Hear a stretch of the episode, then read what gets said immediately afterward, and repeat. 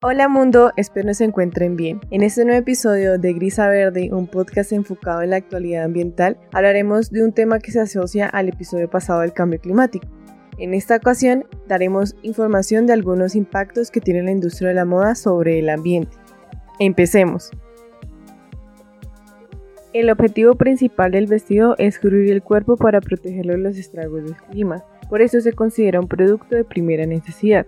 Pero más allá de esta función, a lo largo de muchos siglos, las prendas de vestir se han atribuido capacidades de comunicación, aspiración y distinción social. Esto conlleva a que este negocio del vestir sea más redondo.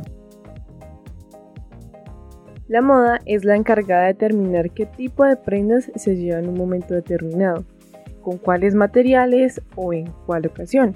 Hoy la industria reúne tres grandes motores económicos, el primero es la producción textil, segundo, la producción de vestidos y por último, la venta al detalle, donde la industria textil se encuentra el trabajo del material crudo, producción y suministro. La industria del vestido es el diseño de las prendas y ventas al mayor. Y pues venta al detalle o al menor es la distribución al consumidor final. Para hablar un poco de temas ambientales, la industria textil es la segunda industria que más contamina en el mundo. Resulta difícil aceptarlo. En general, pues cuando pensamos en contaminación muchas veces imaginamos plantas de carbón, aguas residuales, etc.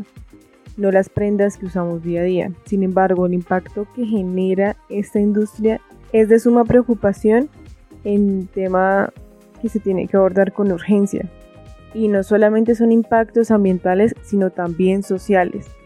Para tener datos, la industria textil utiliza el 97% de sus materias primas de fuentes vírgenes y solo el 2% de fuentes reciclables. De las 53 millones de toneladas de fibras producidas por la industria, el 12% se desperdicia durante la producción de las prendas. Y eso transformándolo en cifras monetarias, son alrededor de 500 mil millones de dólares en pérdidas por la falta de reciclaje en esta industria. Además, se liberan más de 1.200 millones de toneladas anuales en emisiones de carbono por esta mala gestión, superando las emisiones de vuelos internacionales y marítimos combinados. El algodón es una de las fibras naturales más usadas en el mundo y se encuentra por lo menos en el 40% de nuestra ropa. Por lo general tiene una imagen limpia y sana, pero la verdad es que esta planta consume más agua de lo convencional. Para dar un dato, para generar un kilogramo de algodón se necesitan 10.000 litros de agua. Y las plantaciones de este recurso son el 2.4% de los cultivos a nivel mundial se consumen el 10% de todos los productos químicos agrícolas y el 25% de los insecticidas. Solo son datos. Y a esto se le suma la problemática del uso de las grandes cantidades de agua dulce para el teñido de las telas, que usualmente estos residuos líquidos son descargados sin tratar a los ríos o al mar. Por ejemplo, en China llegan a descargar aproximadamente el 40% de estos productos químicos al mar. Pero esto no es tan grave. Para hablar del otro lado de la moneda, en la industria se han desarrollado tecnologías de colorantes sin agua, pero estas aún no han sido implementadas en la mayoría de los sitios de fabricación. Esto a que es una tecnología costosa de instalar y solo funciona en ciertas telas. También debemos tener en cuenta que esta industria se utilizan muchos derivados petroquímicos, como lo es el poliéster, el nylon y otros que no son biodegradables, lo que los hace insostenible por naturaleza. Se me olvidaba, la primera industria que más contamina a nivel mundial es la industria petrolera. Y pues hablando de materiales derivados petroquímicos, se estima que se necesitan unos 70 millones de barriles de petróleo para producir poliéster virgen que se usan en las telas cada año. Ahora hablemos de un tema en el cual todos nos encontramos en estos momentos involucrados, Durante las últimas décadas, la industria de la moda se ha caracterizado por promover el consumo de lo que hoy conocemos como el fast fashion, una producción constante y desmedida de ropa a bajos costos. Tan desmedida que produce 62 millones de toneladas de ropa al año. En un comienzo, el modus operandi de la moda rápida era producir ropa a bajos costos, es decir, llevar lo más rápido posible las tendencias a las tiendas.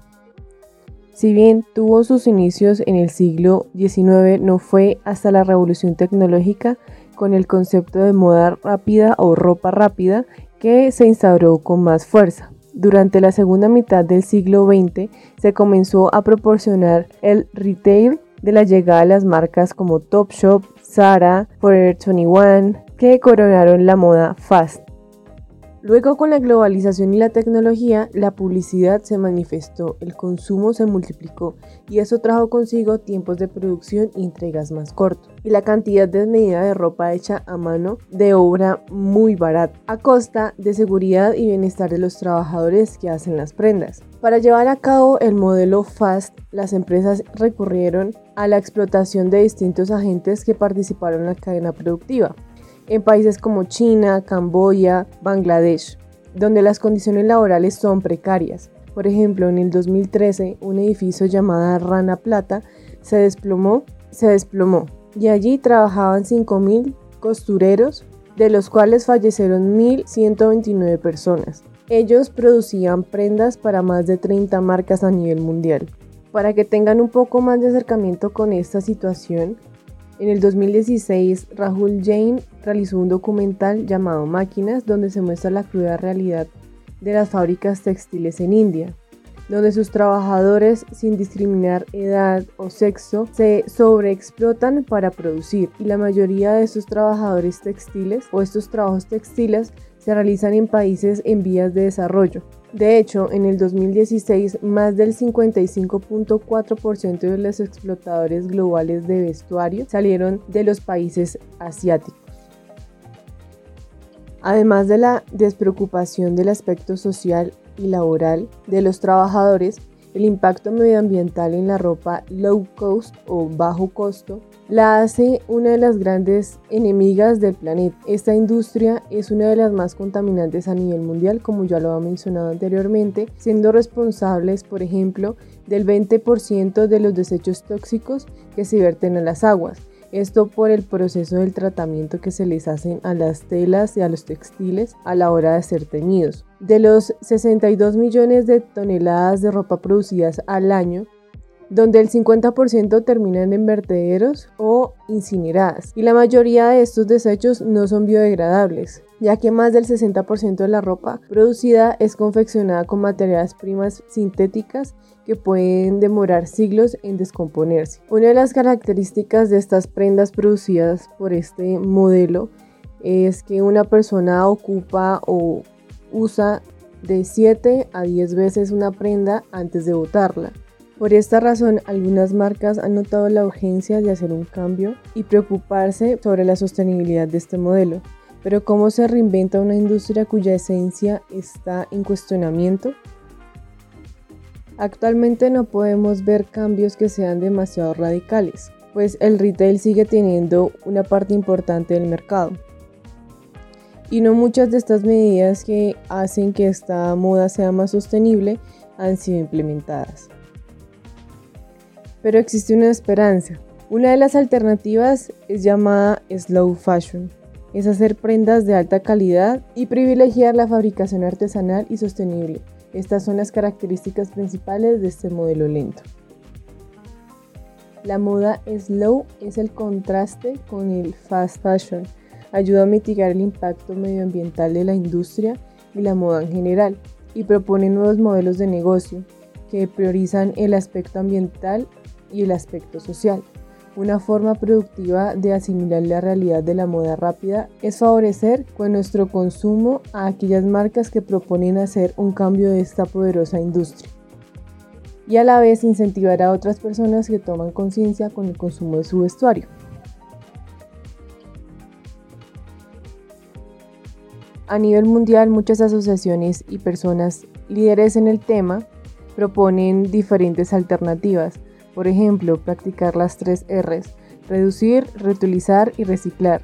Reducir la cantidad de moda que se consume, reutilizar las prendas con mayor cantidad de veces posibles y reciclar. También pues proponen que la persona que compre sus prendas sea un consumidor consciente, que es necesario que realice sus compras de una manera inteligente.